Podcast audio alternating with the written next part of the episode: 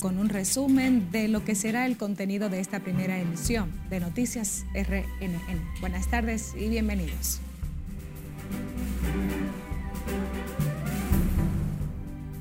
Salud Pública dice, niña de la Sursa no falleció por cólera. Hombre mata a su novia que viajó desde Puerto Rico para contarle que estaba embarazada de al menos 80 puñaladas. TNCD decomisa 242 paquetes, presumiblemente cocaína en costas de Boca Chica. Arrestan siete personas.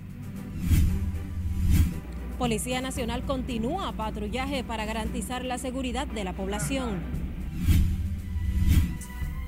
Consultor jurídico del Senado defiende aprobación de fideicomiso público como garantía de transparencia en procesos de alianza público-privada. Legisladores de oposición cuestionan que sea el Poder Ejecutivo que entregue los recursos a la Junta Central Electoral y no el Congreso Nacional. Y en el plano internacional, la OMS emite alerta sobre aumento de COVID por combinación de variantes Omicron, aunque hay optimismo de que acabará emergencia.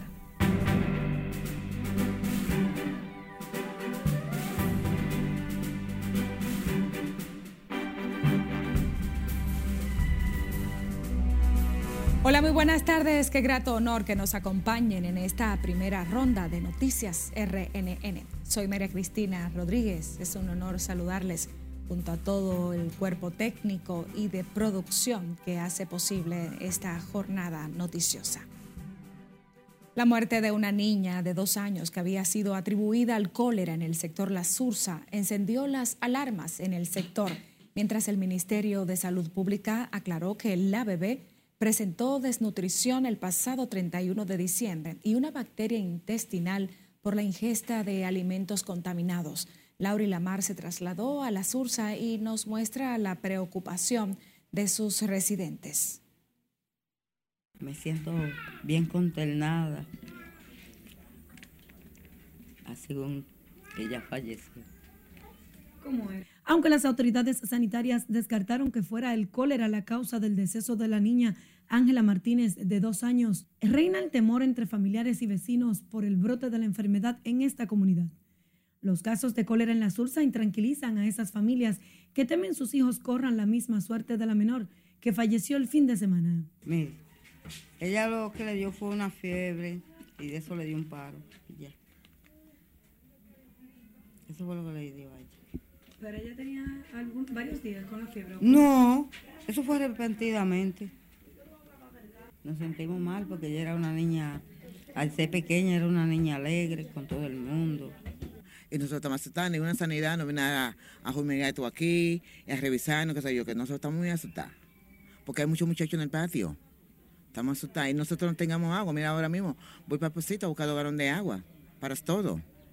A mí me preocupa porque mis nietos andan aquí y son muchachos que tienen muy poca tendencia. Andan, a mí me preocupa yo que, que si vienen y lo examinan también. Mientras las autoridades aclararon las causas de la defunción de la infante, que llegó con deshidratación y otros síntomas a la carpa médica y explican las razones por las que se les realizó la prueba del cólera. Con signos y síntomas de deshidratación severa y desnutrición. Ese fue el diagnóstico diferencial para referirlo, de presunción para referirlo al hospital. Se trató de canalizar, pero no fue posible la canalización por el, estado de, deshidratación que tenía la niña. Entonces se envió al Hospital Santo Socorro, eh, fue ingresada inmediatamente y nos enteramos porque a las 4 de la tarde había fallecido. Los médicos encargados en los hospitales móviles instalados en la zona desde hace 22 días indican que se han atendido emergencias, pero relativas a otras condiciones de salud. La mayoría vienen por diferentes tipos de situaciones de salud. ¿Por qué no han detectado sospechas? Bueno, es que para nosotros ahora mismo, como estamos en, en, este caso, cualquier diarrea es una sospecha. Exacto. Y, si no sospecha, se investiga para ver si es cólera. Por eso le hacemos la prueba de cólera a todos los pacientes con EDA.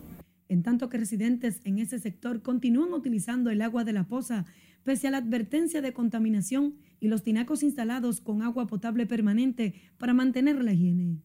Las autoridades insisten en que las personas con síntomas sospechosos de cólera no deben automedicarse y mantienen el llamado a acudir a los centros de salud más cercanos para recibir las debidas atenciones. Laurila Mar, RNN.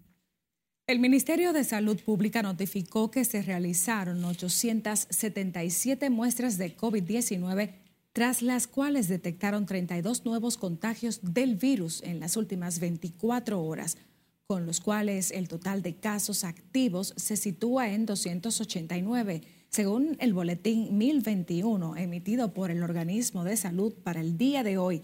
La positividad diaria está en 6.11% y la ocupación hospitalaria es de 0.5%. La nota de salud agrega que no se han notificado nuevos decesos por COVID en las últimas 24 horas mientras el total de defunciones se mantiene en 4.384 y la letalidad continúa en 0.67%.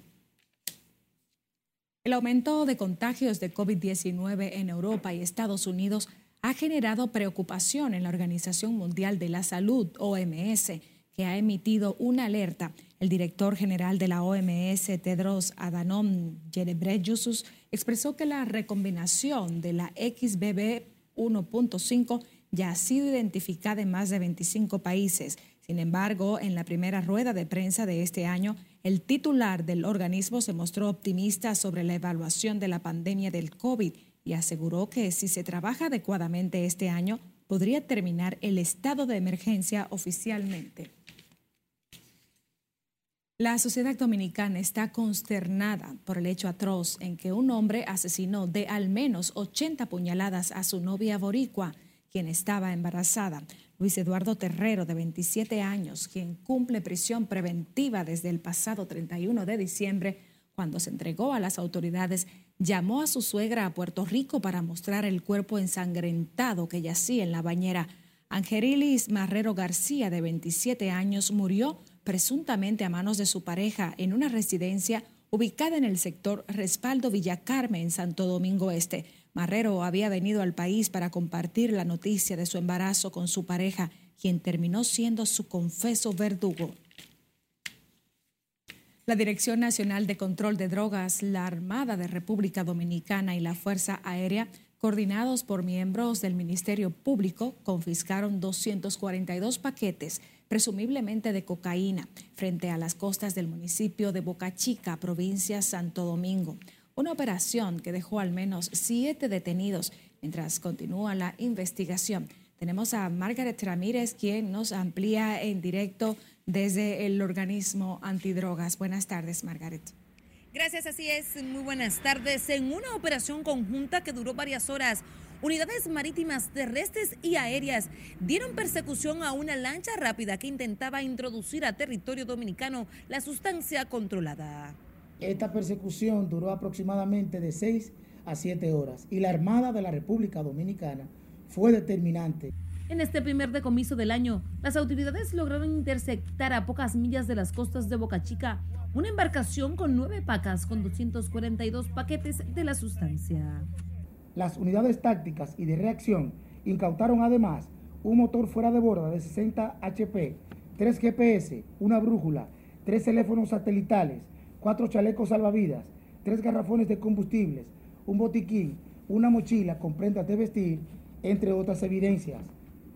Esta operación fue realizada el día de ayer, 3 de enero, en la cual la Armada, a requerimiento de la DNCD, dispuso un guardacostas y una lancha interceptora, los cuales interdictaron a una embarcación de aproximadamente 23 pies de eslora con un motor fuera borda de 60 caballos de fuerza. Con esta operación la Armada de República Dominicana reitera el apoyo irrestricto a la DNCD como también a cualquier otra institución del Estado que lucha contra los crímenes nacionales e internacionales. 21, 22, 23, 24, 25, 26, 27, 28, 29, 30. Producto de la intervención, se apresaron a seis dominicanos y un venezolano, quienes serán sometidos a la justicia en las próximas horas por violación a la ley 5088 sobre drogas y sustancias controladas. En este momento, el Ministerio Público y la DNCD profundizan las investigaciones en torno al caso mientras se activa la localización de otros integrantes de esta red de narcotráfico internacional. Cuarto saco. 31.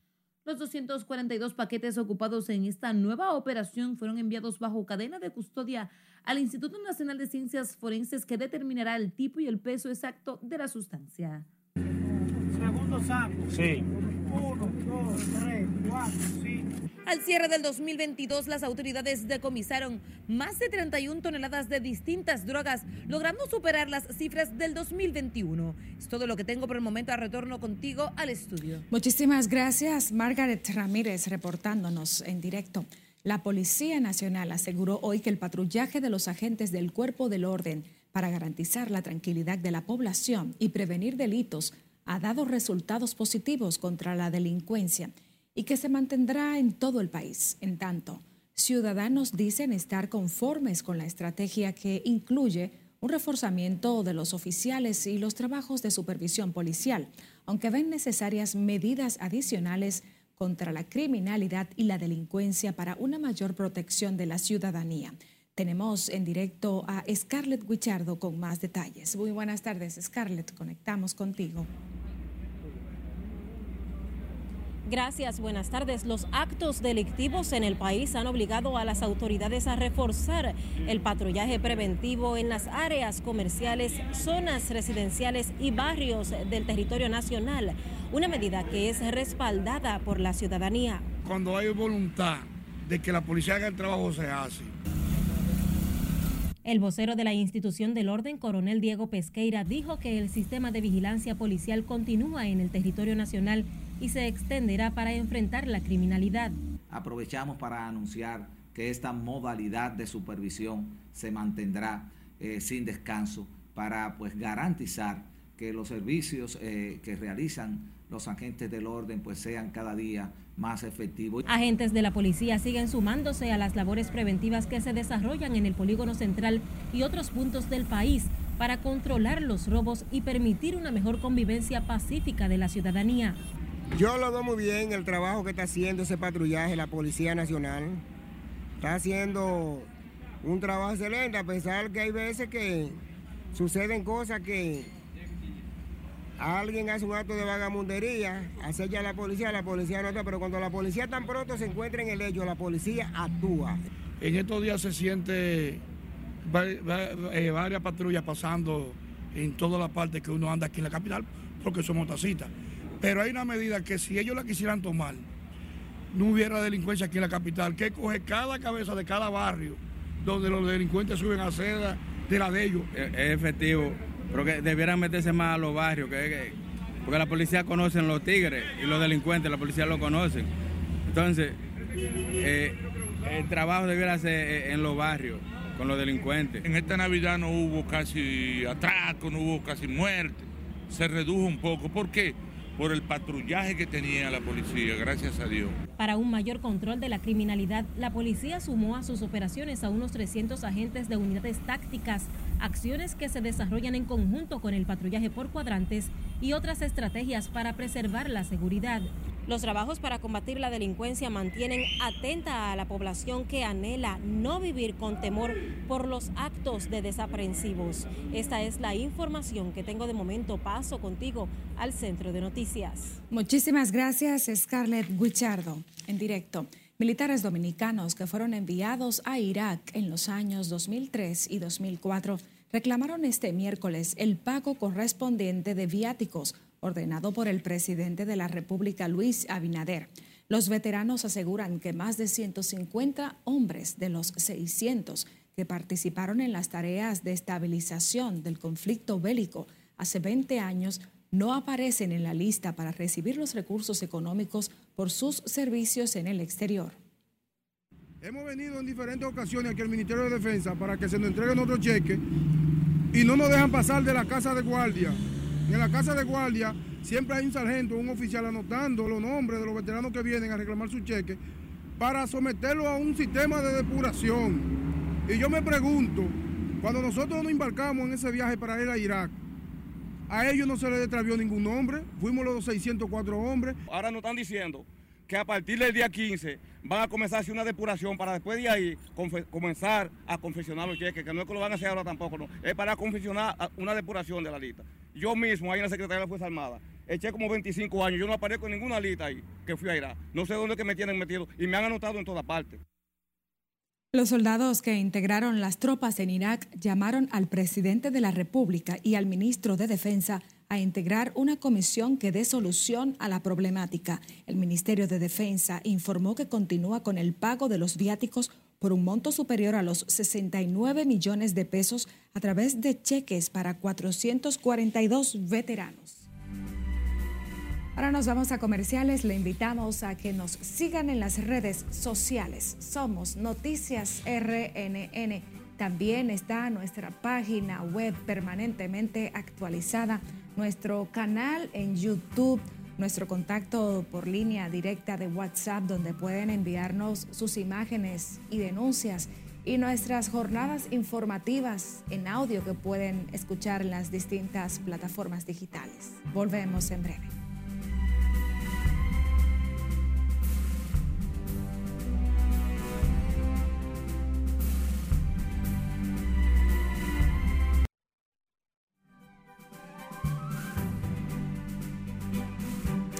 Seguimos con más. El caos que se desató luego de tres rondas de votaciones no dejó que los legisladores se pusieran de acuerdo para elegir al presidente de la Cámara de Representantes de Estados Unidos este martes. Cesarina Ravelo con más en el resumen internacional de RNN. Aunque los republicanos cuentan con una ligera mayoría de congresistas, sin embargo, el ambiente de tensión no permitió escoger al candidato Kevin McCarthy el favorito para sustituir a la demócrata Nancy Pelosi. Los legisladores del partido de Trump consideraron que su representante es demasiado moderado y armaron una revuelta que McCarthy no logró calmar, mientras que el candidato del Partido Demócrata, Hakeem Jeffries, tampoco consiguió los escaños suficientes para alcanzar con la presidencia del organismo, lo que obligó a que fueran pospuestas. De su lado, el expresidente de Estados Unidos, Donald Trump, ha instado a los republicanos a votar por Kevin McCarthy para que este sea el nuevo presidente de la Cámara de Representantes. Son acusados de espionaje y arrestados dos exfuncionarios del gobierno de México. Los detenidos, solo identificados como Gustavo N., se desempeñó como coordinador general de políticas, administración de planeación y organización de la entonces Procuraduría General de Justicia, y Arturo N., quien fue subdirector del área de la Secretaría de Gobierno. Las investigaciones arrojan supuestas pruebas de que ambos servidores públicos participaban interceptando conversaciones telefónicas y redes para seguir a personajes de la política, el deporte y periodistas. Al menos 19 personas muertas, incluidos miembros de seguridad y civiles, entre ellos mujeres y niños, y casi 30 heridos por una explosión de dos coches bomba en la ciudad de Mahaz, ubicada en la parte central de Somalia. El atentado ocurrido este miércoles atribuido al grupo radical Al-Shabaab ligado a Al-Qaeda. Las explosiones ocurrieron cerca de un restaurante próximo a los edificios administrativos. El expresidente de Brasil, Jair Bolsonaro, y su esposa, Michelle Bolsonaro, no tendrán derecho al sueldo de 6.950 euros en el Partido Liberal hasta que regresen de Estados Unidos donde viajaron dos días antes de que Luis Ignacio Lula da Silva asumiera las riendas del país. La pareja no ha anunciado fecha de regreso y se prohíbe que los Bolsonaro permanecerán en Florida por al menos tres meses. Miles de personas aprovechan el último día de exposición del emérito Papa Benedicto XVI en el interior de la basílica para despedirse del pontífice. La ciudad del Vaticano se ha convertido en un centro de peregrinación para feligreses y turistas de diversas nacionalidades. El Vaticano expuso el féretro del fenecido pontífice para acoger al público desde el pasado lunes hasta este miércoles. Sin embargo, hoy cerrarán las puertas a los visitantes, puesto que todo deberá quedar preparado para mañana jueves a partir de las 9 y 30, cuando está previsto que se celebre el funeral. Un rinoceronte persiguió a un grupo de turistas mientras conducían por el Parque Nacional Manás en el estado indio de Assam. El video muestra cómo el animal enfadado se lanza contra su vehículo mientras las personas intentan alejarse a toda velocidad en reversa. Los expertos afirman que este tipo de incidentes es por la incomodidad de los animales ante el constante flujo de personas que invaden su hábitat natural. Las imágenes se viralizaron en las redes sociales mostrando un convoy de jeeps de safari en la estrecha carretera del Parque Nacional y al rinoceronte que corre tras ellos durante varios kilómetros antes de desaparecer entre la vegetación. En las internacionales, Cesarina Ravelo, RNN. Un dominicano de 31 años que resultó herido en una riña en la capital gallega falleció este miércoles en Santiago de Compostela, en el noroeste de España.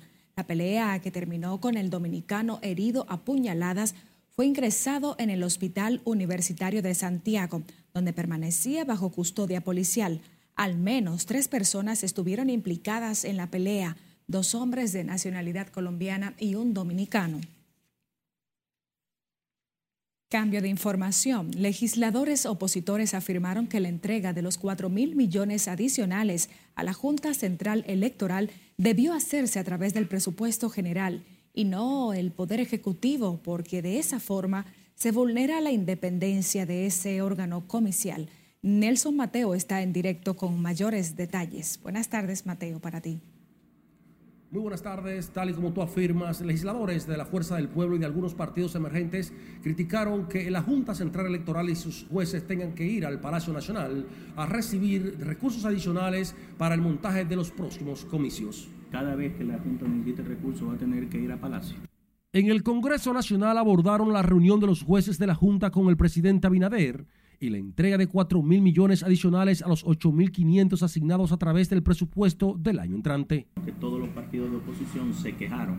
Al final el gobierno no le está dando nada adicional, porque de 10 mil millones que debió de darle, le, avanzó eh, 2 mil, pero de manera discrecional y administrativa. Y eso es peligroso porque no tiene por qué la Junta Central Electoral estar eh, rindiéndose a los pies del Ejecutivo, si es un extrapoder autónomo, no tiene que ir a Palacio a buscar recursos para administrar unas elecciones donde una de las partes precisamente es el que le otorga el dinero. Y como Tobías de la Fuerza del Pueblo, Dionisio Restituyo del Frente Amplio entiende que entregarle de manera administrativa el Poder Ejecutivo 4 mil millones a la Junta vulnera la institucionalidad de la nación. Que no es el gobierno que tiene que entregarle los recursos a la Junta, sino el Congreso, porque la Junta es una dependencia del Congreso. Esas son de las cosas que nosotros tenemos que avanzar hacia la institucionalidad, porque posiblemente quien dirige el gobierno sea candidato. Entonces, no puede ser el gobierno. Sin embargo, los oficialistas consideraron como oportuno que el presidente de la República entregara esos recursos a la Junta. Se inscribe dentro de lo que ha sido la política del presidente Abinader, tratar de que todos los problemas, eh, que todo lo que pudiese generar problemas quede secrado de la vida nacional. Esto lleva tranquilidad al pueblo dominicano, le desarma a la Junta ante cualquier eventualidad y le permite trabajar con holgura, hacer su trabajo con holgura. Obviamente eh, como primer poder del Estado, se debió venir aquí, debieron venir a darnos explicaciones a nosotros. Eh, y es una exigencia que nosotros tenemos que hacer a la Junta Central Electoral. A veces vemos instituciones y organismos que quieren legislar y hacer la función que les corresponde. Deben permitir que cada poder del Estado haga su función el gobierno, con los 4 mil adicionales, completa 12 de los 18 mil millones solicitados por la Junta para este 2023. Sin embargo, los diputados oficialistas entienden que con la entrega de estos recursos ya la Junta Central Electoral no tiene excusas para montar unos comicios exitosos en el 24. De mi parte, es todo por el momento. Regreso contigo al CEP Noticias. Muchísimas gracias, Nelson Mateo, reportando en directo. El consultor jurídico del Senado de la República, Félix Damián Olivares, defendió el proyecto de ley de fideicomiso público aprobado en la Cámara Alta, asegurando que cuenta con los controles necesarios para garantizar transparencia en los procesos de alianza público-privado. El doctor Olivares dijo que las críticas tanto del PLD como la de la Fuerza del Pueblo no se entiende cuando ellos votaron por el proyecto. Aquí hay muchos prejuicios. Eh, la la colonización de América y el digamos el desarrollo de los Estados Unidos fue un desarrollo empresarial. El descubrimiento de Nueva York y todo eso, y, y de las Carolinas y la parte relativa a la parte francesa, de, fueron empresas que las desarrollaron y que financiaron. Y ahí hubo una bellísima conjunción del interés público con el interés privado. El doctor Olivares asegura que la pieza no lacera la Constitución ni el sagrado interés del Estado, por lo que entiende que los diputados aprobarán la ley de fideicomiso público tal y como llegó del Senado.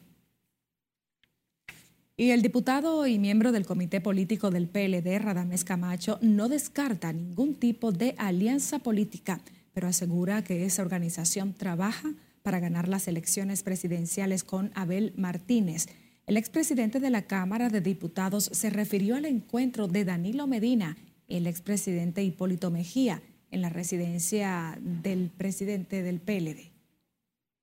Bueno, pero es que los políticos, su actividad fundamental es la política y las alianzas, las coordinaciones están dentro de las actividades normales. Yo cuando voy al play, generalmente no hablo de, de siembra ahí, hablo de pelota, porque estoy en el play. Camacho dijo, sin embargo, que esa visita que giró Hipólito a Danilo se inscribe en el marco de la amistad que une a esos expresidentes de la República. Descarta además que el comité político pida explicación a su presidente sobre la reunión. El presidente de la Federación Nacional de Transporte Dominicano, Ricardo de los Santos, reaccionó este miércoles a la decisión de conductores de camiones que paralizaron el tránsito de las avenidas 30 de Mayo y Luperón a pocas horas del inicio de la fiscalización de vehículos pesados dispuesta por el Intrant.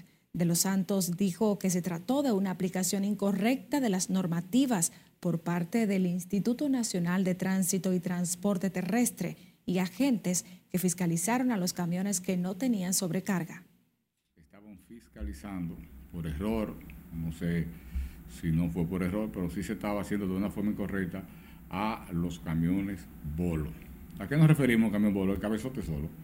Un cabezote solo ni tiene sobrecarga, porque no lleva carga, ni tiene sobredimensión. Entonces, en la zona SAR, lo que se ha controlado, zona restringida, es la circulación de camiones con su contenedor o con su cola, con su trailer detrás, que necesita de un permiso especial para circular en algunas áreas de la capital, porque sabemos de que el Gran Santo Domingo está eh, lleno de empresas.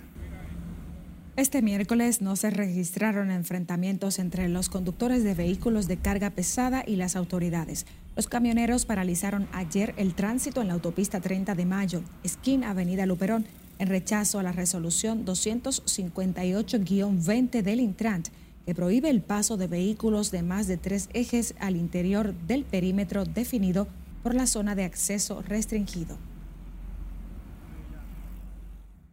Y el tránsito vehicular continúa descongestionado en las principales avenidas de la capital después del retorno de ciudadanos que se desplazaron al interior del país para disfrutar junto a sus seres queridos de las fiestas navideñas y de fin de año.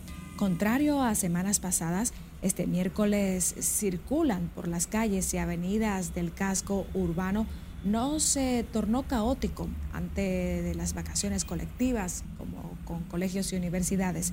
Agentes de la Dirección General de Seguridad de Tránsito y Transporte Terrestre continúan velando por el correcto desplazamiento de los vehículos y el cumplimiento de las señales ante una breve pausa de los tapones en el Gran Santo Domingo.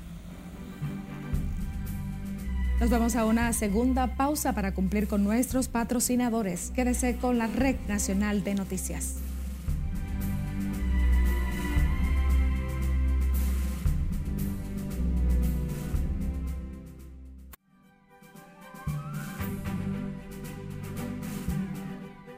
La principal esperanza de los residentes en el sector Mano Guayabo de San Juan para este 2023 es que las autoridades resuelvan el problema del sistema cloacal colapsado hace varios años.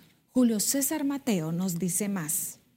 Aunque han pasado varios años en estas condiciones, los habitantes en Mano Guayabo guardan la esperanza de que el sistema cloacal sea intervenido por las autoridades. desorganizado que hay, porque los políticos que tenemos aquí no lo pasan por aquí, nada más cuando están en campaña. Este promedio tiene más de, más de 15 o 20 años y los políticos por aquí no pasan. Se quejan de que pese a las gestiones realizadas, solo han recibido promesas. Todo el tiempo tenemos la misma problemática porque vienen, nos miden, prometen, se van gobierno, vienen gobierno y como ustedes verán tenemos niños, nietos y nosotros que ya tampoco somos niños, no tenemos salud, tenemos una problemática que por aquí no se han muerto varios niños por la misericordia de Dios. Expresaron que en una ocasión por instrucción de algunas autoridades hicieron colectas para comprar tubos y luego no aparecieron los equipos para realizar los trabajos. Una reunión para cada quien comprar su té,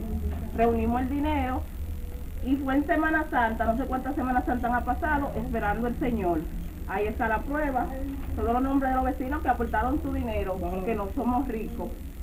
Ahí la tengo y el bajo a materia fecal afectándonos a todos, que no podemos ni comer, ni respirar, ni nada. Por el hedor que emana de las aguas negras, los habitantes en Mano Guayabo mantienen sus casas cerradas, mientras otros contemplan mudarse del sector. Un saloncito aquí que hasta los clientes se lo han ido porque el agua de la cloaca se lo mete dentro del salón. Las familias afectadas por el colapso del sistema cloacal en Mano Guayabo esperan que las autoridades resuelvan la problemática sin tener que lanzarse a las calles a protestar. En San Juan de la Maguana, Julio César Mateo, RNN. El comercio ha vuelto a dinamizarse en la República Dominicana después de la Navidad y el feriado del fin de año, debido a la celebración del Día de los Santos Reyes Magos, este viernes 6 de enero. En las tiendas de juguete ya se observa una fluidez de clientes que prefieren hacer sus compras más temprano. Lauri Lamar trabajó el tema y nos tiene la historia. El que pueda venir, que venga ahora, porque ahorita o mañana se pone bien fuerte. A dos días para la celebración del tradicional Día de Reyes, ciudadanos acuden a las diferentes jugueterías en busca de los regalos para los más pequeños de la casa. También tan asequible, yo lo veo bien. Eh, comparado a otros años también. Mire, ¿y cuáles son los, los juguetes que más se están comprando? ahora? ¿Cuáles son los que los niños más piden? Bueno, mira, yo, por ejemplo, en el caso mío, yo me voy más por el béisbol y carrito y cositas así, ya que usted sabe cómo está la violencia, ahora mismo no podemos estar llevando pistolas y cosas así a, a los niños. No hay que siempre nos recordamos de la juventud de nosotros y a mí siempre me lo dejaban, entonces no quiero que los hijos míos lo pierdan. No, pues hay que temprano así podemos coger todo más tiempo. Y todo bien, gracias a Dios. Esperemos que sigamos así comprando más reyes para que se sigan portando bien los niños.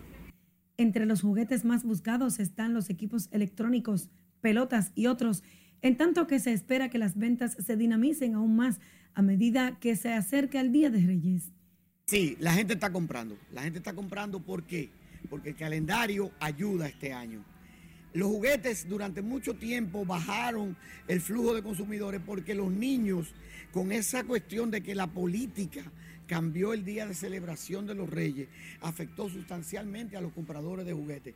Pero este año, como el calendario festejo de los niños cayó bien, que tienen para celebrar hasta el lunes, que es día de fiesta, eso ha ayudado a que los clientes salgan a la calle y compren. O sea que sí, hemos tenido un muy buen año para la venta de juguetes y aquí estamos esperando a los clientes hasta la hora que ellos quieran. El Día de los Santos Reyes es una festividad que se celebra cada 6 de enero, cuando se rinde honor al nacimiento del niño Jesús, quien fue visitado por los tres reyes magos, Gaspar, Melchor y Baltasar, y cada uno llevó un regalo. Laurila Mar, RNN.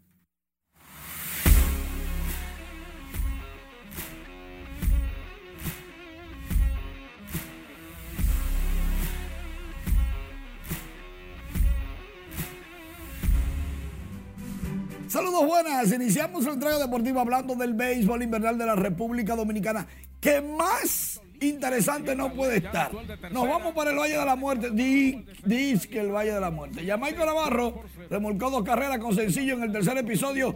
Eran suficientes esas para ganarle los gigantes a las águilas. Pero Jamaica volvió a producir, remolcó cuatro, batió de 5-4 blanquearon con un solo hit a las águilas los gigantes. Mientras tanto, en el estadio Quiqueya Marichal, en el mismo primer episodio, las estrellas lograron cuatro carreras. Ya ganaban de una forma como que y, y si nos dijeron, y si el- los liceístas se quedaron ahí, yo no sé cómo, por obra y gracia.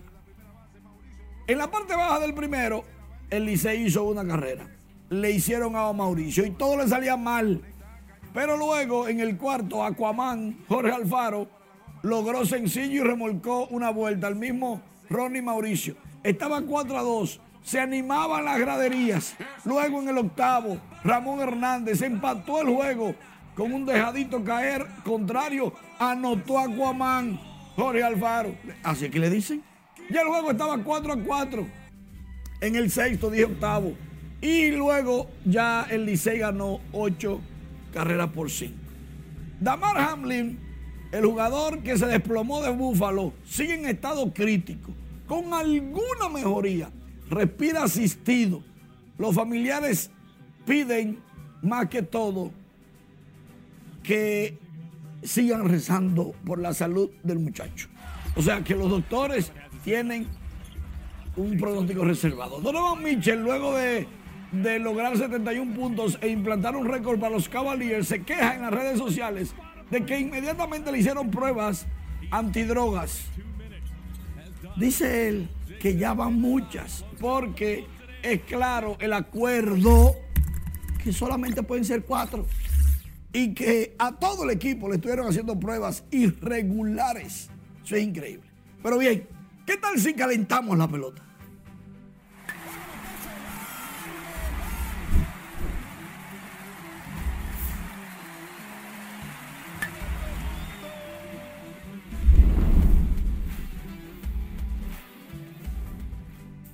Y es que por cuarta ocasión todo el mundo está empate, ahora con 5 y 5, dicen los gigantes. Atento relajo, casi le damos unos hitters a la gaviota. Y dice uno del Licey, a Junior Ley, hay que. Ay, pobre Junior Ley. Un juego 4 a 0 y nada más hizo Franklin empezar a narrar, dice el estrellista. Pero los memes están por el piso, las águilas quilladas con las estrellas por dejarse ganar del Licey. El Licey mirando cómo están empate los gigantes. Ahora, el que gana es el que goza y el que no juega tan bien. Dice un, escogidista, oye, Navarro y Eric están rompiendo. Ah, pero esto fue lo que mejor me gustó, lo que más me gustó en las redes. Te descubrimos Lidón, dice, dice Lidón Memes. Si todo sigue igual, hoy le toca ganar al Licey, los gigantes ganaron. Ahora, la tendencia número uno en República Dominicana es Junior Lake. Lleva de 15-0 en cuatro juegos contra el Licey y ocho ponches. Todo porque Junior Lake siempre enfrenta a los fanáticos azules cuando va al bate. Y cada vez que lo ponchan, los fanáticos azules se gozan a Junior Lake. Eso es lo que cuesta, lo que vale, lo que se disfrutan los fanáticos liceístas. Parece que perdiendo con el 4 a 0 en el primer inning, la recompensa era ver a Junior Lake ponchándose o fallando. Y se quedaron en el play. Y bueno, le fue bien porque aparte de que ganaron, vieron tres juegos, tres turnos del Junior Lake ponchándose. Junior Lake con una cara de velorio y los fanáticos ya vociferándole de todo. Porque a todo esto el jugador le hace señas. Que yo soy el mejor, que yo soy el más fuerte. Entonces, el dime directo está bien interesante, la pelota. Ve, ve al estadio. Se nota que está bien interesante, te lo gozas mucho, ¿eh? Sí, claro, como debe ser. Despedimos esta primera emisión de Noticias RNN muy agradecidos de su fiel sintonía. Muy buenas tardes.